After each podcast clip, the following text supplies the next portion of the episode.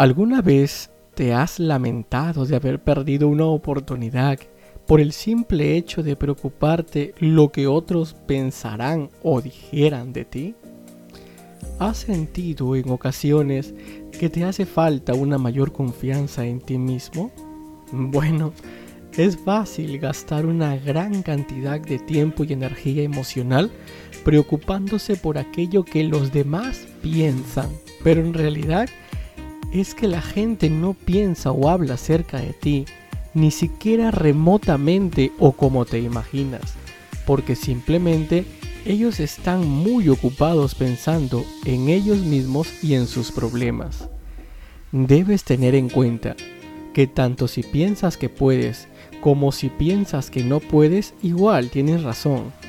Cree en ti mismo es uno de los primeros acercamientos al éxito si no tienes una gran autoconfianza, te será más difícil lograr el éxito en algo.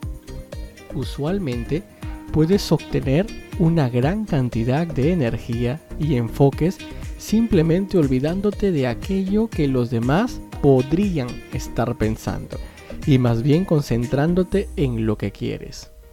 Cree en ti mismo y llegará el día en que los demás no tendrán otra alternativa más que creer en ti. Intentar complacer a todos es una puerta al desastre. Así que toma hoy la decisión de dejar de preocuparte por lo que ellos podrían pensar acerca de tus planes. Y sé tú mismo.